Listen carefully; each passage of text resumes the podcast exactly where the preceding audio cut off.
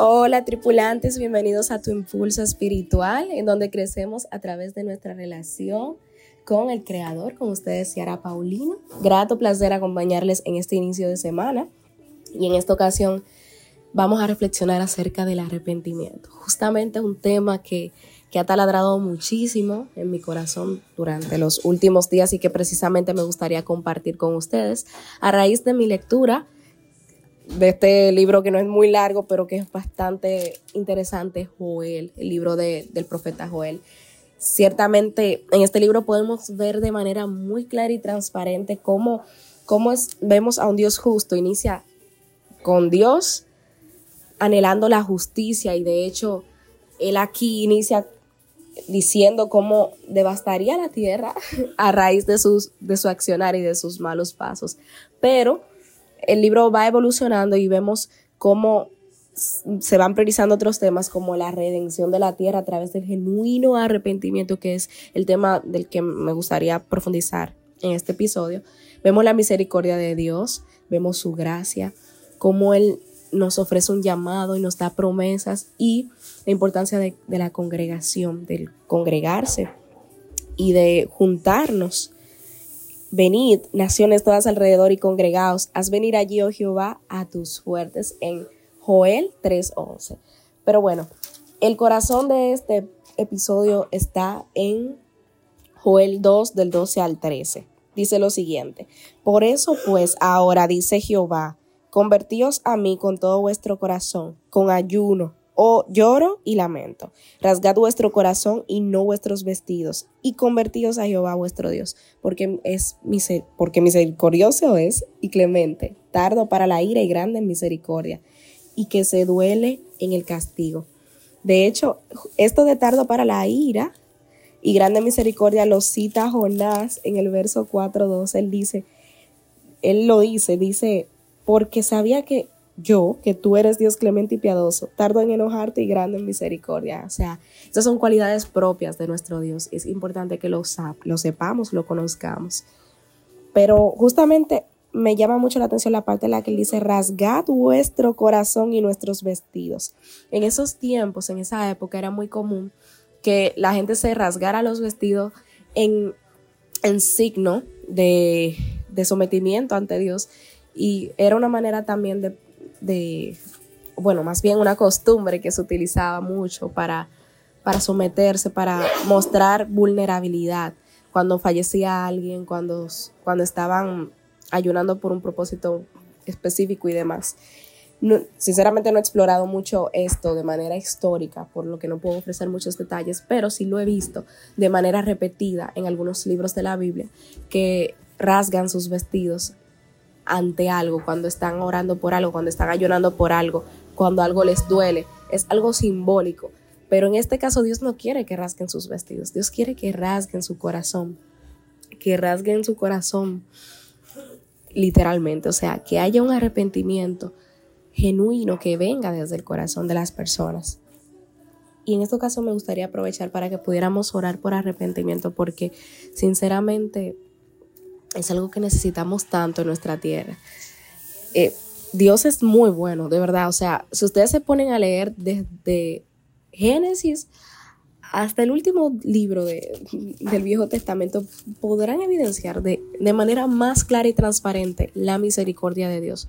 Este pueblo de Israel es espectacular. Este pueblo de Israel comete no sé cuántos errores. Este pueblo de Israel es un pueblo muy desobediente en muchos ámbitos.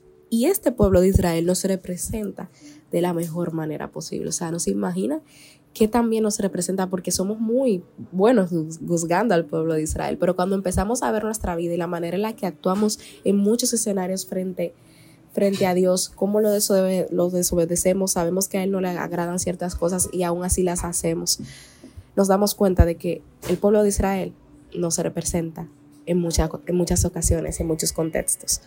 Pero este es un momento especial en el que podemos orar, clamando a Él misericordia, de manera genuina. Yo quisiera que en, esta, en este momento tú pudieras recordar, sé honesto, sé honesta y piensa que cómo me he comportado yo ante Dios, qué yo he hecho. Yo verdaderamente he sido buen hijo, buena hija. Yo lo he honrado de la manera que Él se merece. ¿Y cómo yo me siento frente a esta realidad? ¿Me da lo mismo? ¿O estoy genuinamente arrepentido, arrepentida por mi proceder ante, ante Dios?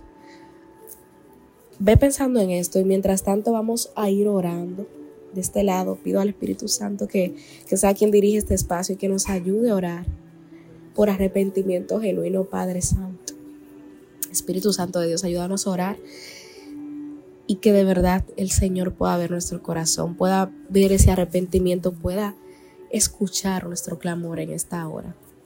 Oramos, amantísimo Dios, gracias Señor, gracias Padre, porque sabemos que tú, tú no buscas que te hablemos solo por hablar, solo por quedar bien ante la sociedad, solo por, por cuestiones representativas o simbólicas. Yo sé que tú no quieres eso, Señor. Tú quieres que rasguemos nuestro corazón y que nos arrepintamos de manera genuina ante ti, que te demostremos lo que hay en nuestro interior. Es por eso que oro y clamamos, Señor, clamamos tanto la persona que escucha este episodio como yo, clamamos para que tú veas nuestro corazón, Señor, y, y expongas aquello que no está bien. Y aparte de eso, Señor, queremos orar por aquello que no está bien, arrepintiéndonos, Señor. Nos arrepentimos de manera genuina ante ti, Señor.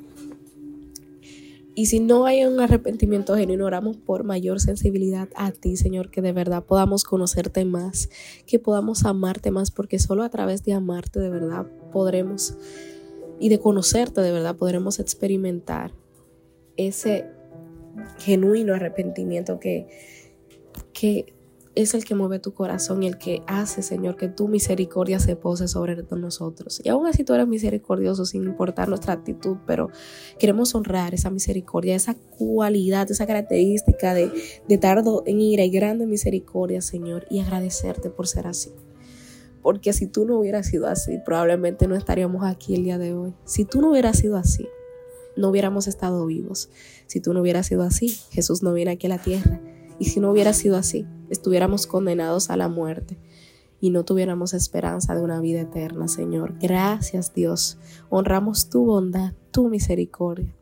Enaltecemos tu presencia y oramos para que tú nos permitas, Señor, conocerte y ser limpios en ti, Señor. Perdónanos, límpianos, renuévanos, Señor, en el poderoso nombre de Cristo Jesús. Amén y amén. Gloria a Dios. Gracias por acompañarnos en este clamor de arrepentimiento. Este tema seguramente se va a seguir repitiendo por aquí, pero mientras tanto seguimos orando de manera personal por arrepentimiento genuino en diferentes ámbitos de nuestra vida. Y por supuesto, oramos también por aquellas personas que necesitan arrepentimiento. De manera personal les invito a que oren por aquellas personas que necesitan arrepentimiento para que Dios tenga misericordia sobre ellos.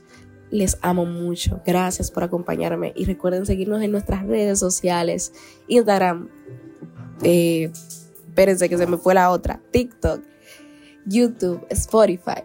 Y por supuesto, chicos, un abrazo. Nos vemos en una próxima entrega. Gracias por acompañarme.